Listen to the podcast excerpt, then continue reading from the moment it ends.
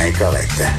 Alors, nous parlons d'économie avec Michel Gérard, chroniqueur à la section argent du Journal de Montréal, Journal de Québec. Michel, bonjour. Bonjour, Richard. C'est aujourd'hui que la construction domiciliaire reprend. Comment ça va se passer vraiment sur le terrain, là? Bon, j'ai comme l'impression que ça ne sera pas facile. Ben non. Mais, euh, mais tu sais que l'humain s'adapte tout le temps. Hein? Donc, euh, j'imagine que tu sais, tout le monde, là, euh, tout le monde, évidemment, va faire attention. Tu sais, il n'y a personne qui va attraper le coronavirus, là. On s'entend-tu que les, gens de la construction euh, veulent pas plus que n'importe qui l'attraper? Alors, moi, je pense que ça va se dérouler relativement bien. Euh, il n'y a personne qui va contester les mesures. C'est sûr que le résultat, c'est qu'évidemment, la construction va se faire plus lentement, mais plus sûrement, qui est le facteur. Le, principal facteur. Est-ce qu'ils vont, est-ce qu'ils vont avoir un, masque? Est-ce que c'est obligatoire le port du masque pour eux autres? Je sais pas. Aucune idée. Je pense pas que le port du hein? masque soit obligatoire. Non, non, non. Non, non. Alors, euh, non, non, ils vont, ils vont tout simplement respecter le fameux, euh, le fameux deux mètres.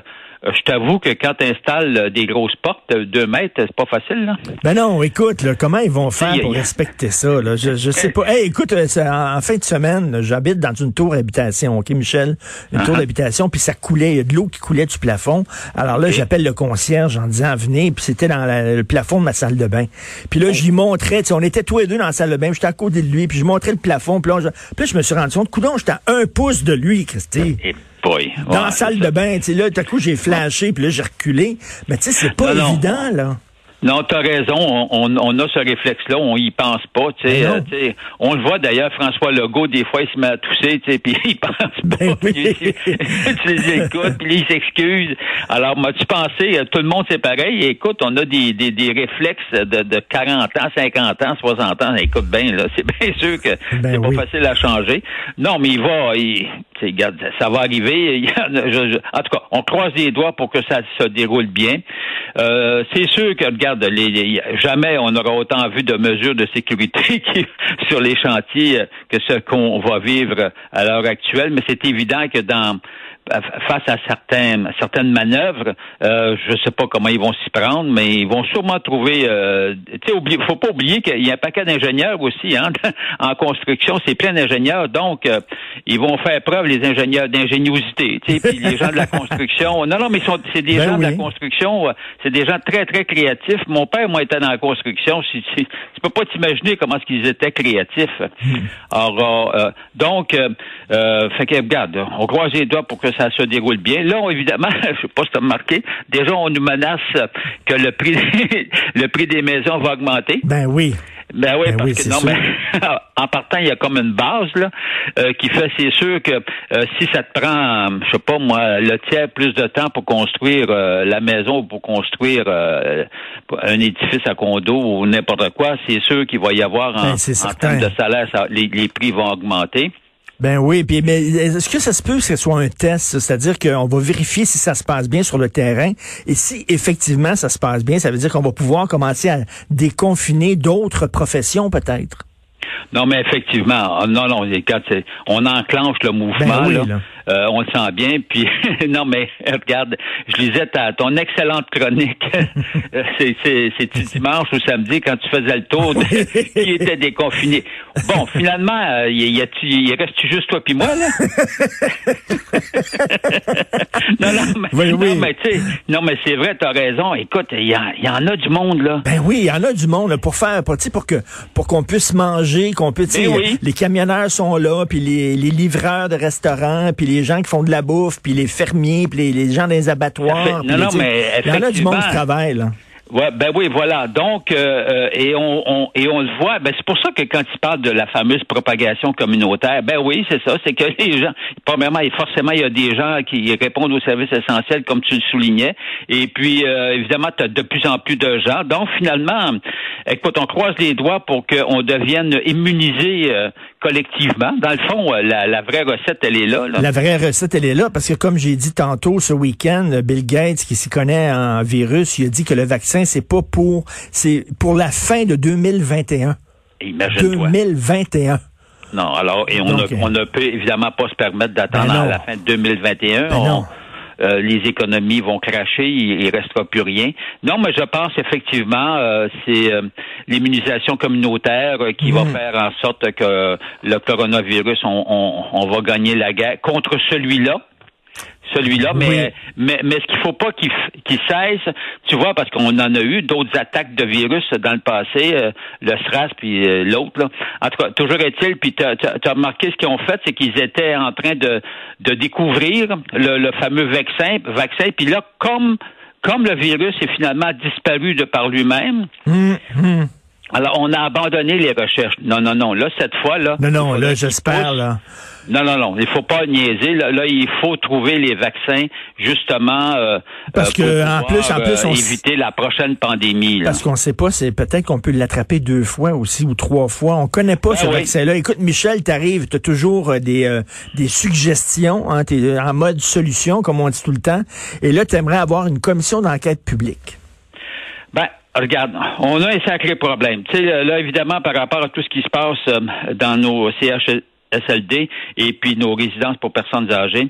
Alors, euh, tu sais, regarde, je regardais les statistiques, c'est 60% des décès viennent de là. Ben puis, tu sais, c'est pas gros collectivement là, ce que ça représente euh, les personnes qui habitent dans les dans ces résidences pour personnes euh, privées pour personnes âgées puis les CHSLD.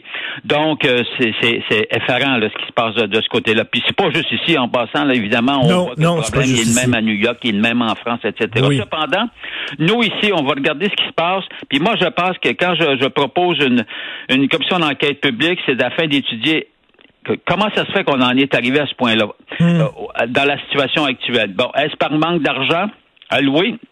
ou bien, euh, ou bien, ou bien est-ce par mauvaise gestion? Moi, mon hypothèse, bien évidemment, c'est les, les deux là. Or, euh, mais mais il y a aussi de la mauvaise gestion. Le système, le réseau de la santé des services sociaux, là, tu as vu l'organigramme de ça? C'est épouvantable. C'est ben, épouvantable. Une structurite euh, qui est incroyable.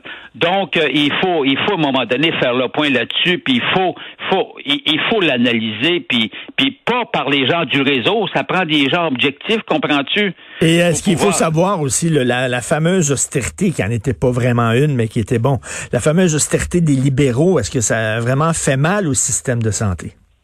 Ben moi, regarde, tu sais, je, je, euh, tu sais, quand on regarde les, les, vrais chiffres, là, bon, j'ai calculé, là, on était rendu à 6 milliards cette année euh, pour euh, qu'on loup euh, au CHSLD et puis les services à, domicile, puis pour les résidences, bon, privées pour personnes âgées. Alors là, on est rendu à 6 milliards. Mais ce que j'ai constaté, c'est qu'en l'espace d'un an et demi, Legault, lui, le gouvernement Legault a injecté un milliard 100 millions de plus dans ces dans, dans ces centres-là, alors que le gouvernement Couillard pendant cinq ans, on a investi à peu près un milliard. Mais le problème, c'est pendant les trois premières années du gouvernement libéral, c'était, on était en mode d'austérité, et puis là, c'est des pinottes qui ont investi. Écoute, en trois ans, 283 millions. C'est épouvantable.